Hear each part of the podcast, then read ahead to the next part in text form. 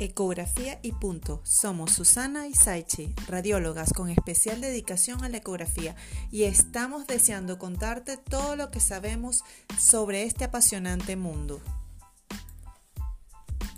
Te enseñaremos las novedades, los tips más destacados y realizaremos entrevistas con expertos sobre diferentes temas relacionados con la ecografía. Gracias por dedicarnos tu tiempo y disfruta de nuestro podcast.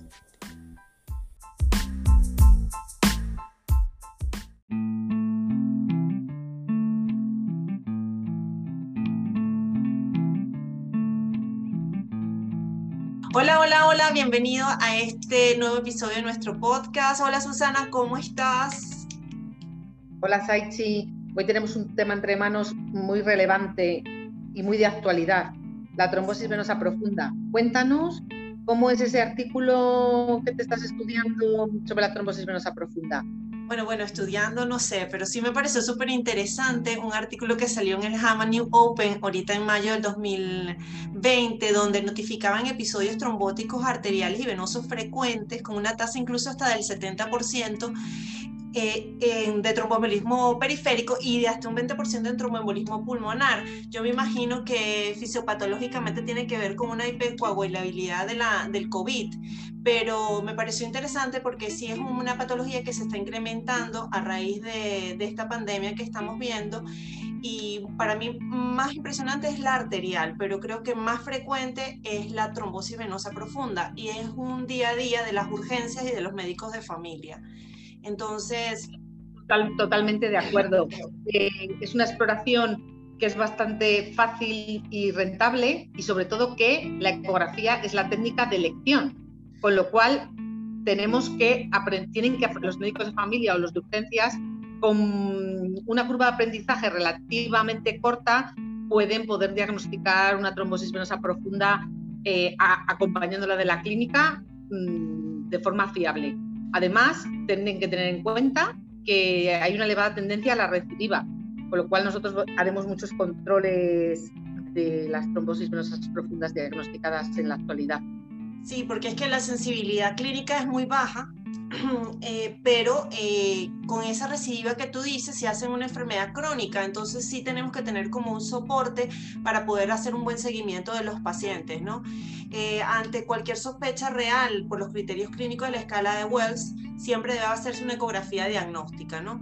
Ahora, ¿cómo empiezas tú la exploración ecográfica para descartar una trombosis venosa profunda? Pues para realizar una trombosis venosa profunda empezamos con la anatomía. Hay la anatomía. Anatomía de las venas, anatomía de las arterias. Mm, yo siempre me hago lío, pero yo lo resumo. Tenemos que, que saber y conocer tres puntos. Vena femoral común, vena femoral superficial y vena poplitea. ¿Qué tenemos que tener para empezar? Pues como siempre tenemos que elegir, tenemos que poner al paciente en decúbito supino y tenemos que elegir una sonda. Y como siempre digo, ¿qué sonda vamos a elegir?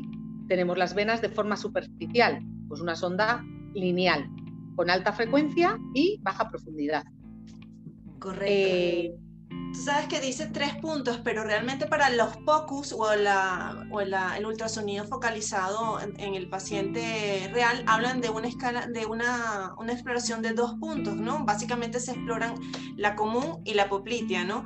Sin embargo, yo soy como más mente completa, yo, yo exploro todo, ¿no? Desde la común hasta las gemelares e incluso me voy a la tibial posterior hacia abajo, aunque sea una revisión global, porque sí tenemos que tomar en cuenta que eh, la trombosis venosa distal, aunque es menos frecuente, y piensan o hay literatura que habla de una poca trascendencia, incluso un 20% puede dar este, complicaciones. Entonces, ese 20% me parece un poco importante y siempre lo valoro.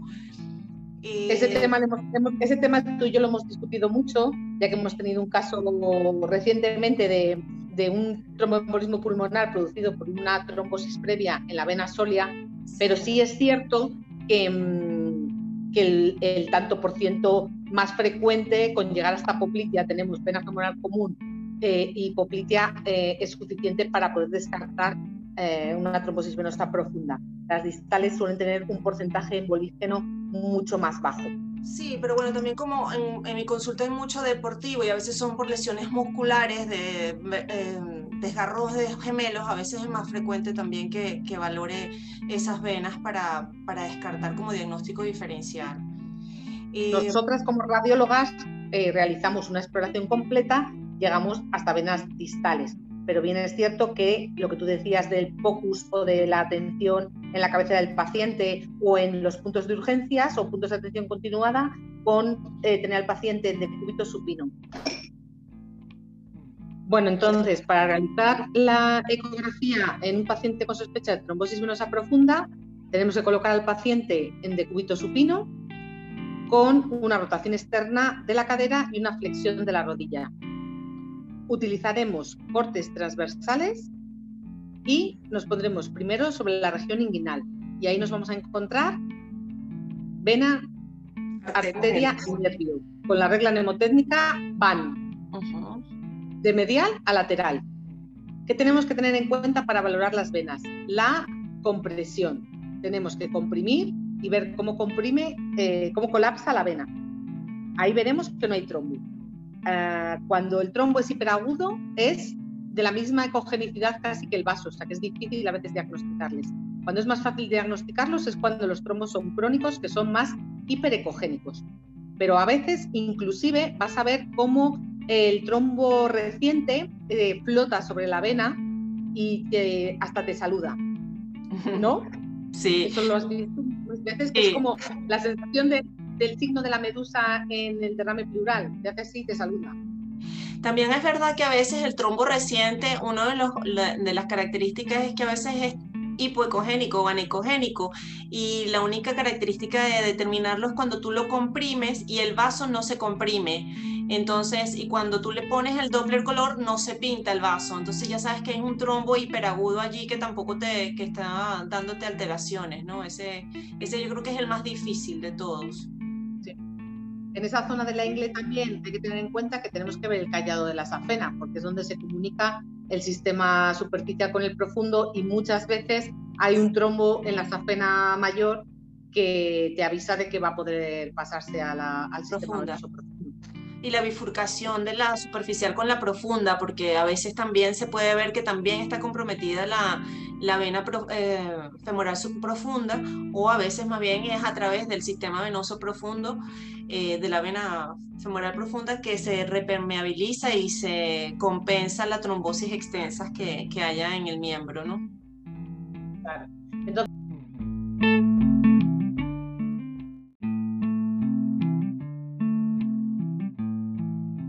Entonces, a nivel de urgencias, valoran vena femoral superficial, vena femoral profunda y vena poplitea. Si esas dos venas están permeables Bien. y compresibles, eh, se descarta trombosis venosa profunda. Sí. Y después, bueno, hay que describir el trombo, ¿no? Eh, aparte de la ecogenicidad, cómo es su homogeneidad, ¿no? Porque a veces cuando esos trombos ya son antiguos y se han ido eh, recanalizando parcialmente, toman un aspecto un poco más heterogéneo y a veces no desaparecen del todo. De hecho, a veces tardan mucho tiempo o se queda el, trombo como calcificado, pegado a las paredes, dependiendo de la extensión de la, de la trombosis. ¿no? Yo he tenido pacientes que de verdad a veces lo seguimos controlando, controlando y, y, se, y tarda muchísimo en, en reabsorberse los trombos extensos. ¿no? en recanalizar y a veces incluso se quedan ahí crónicos para, para, siempre.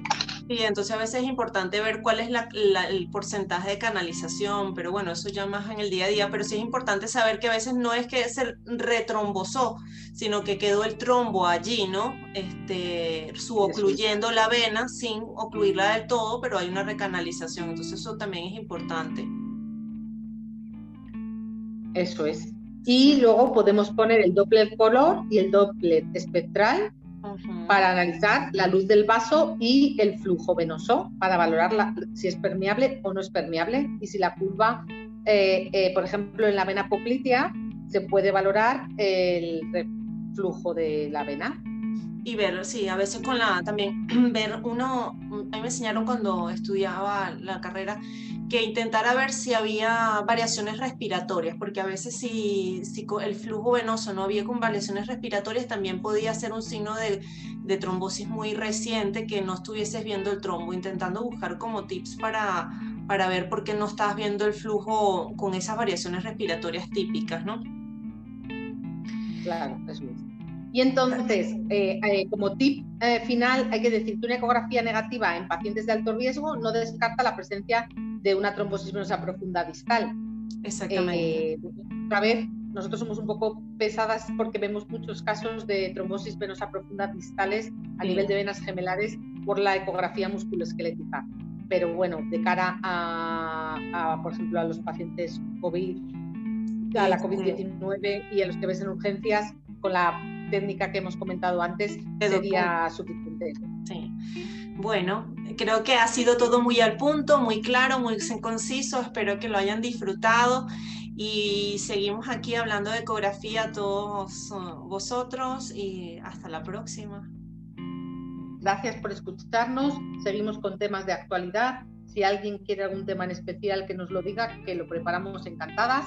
Y hasta la semana que viene. Chao, chao. thank you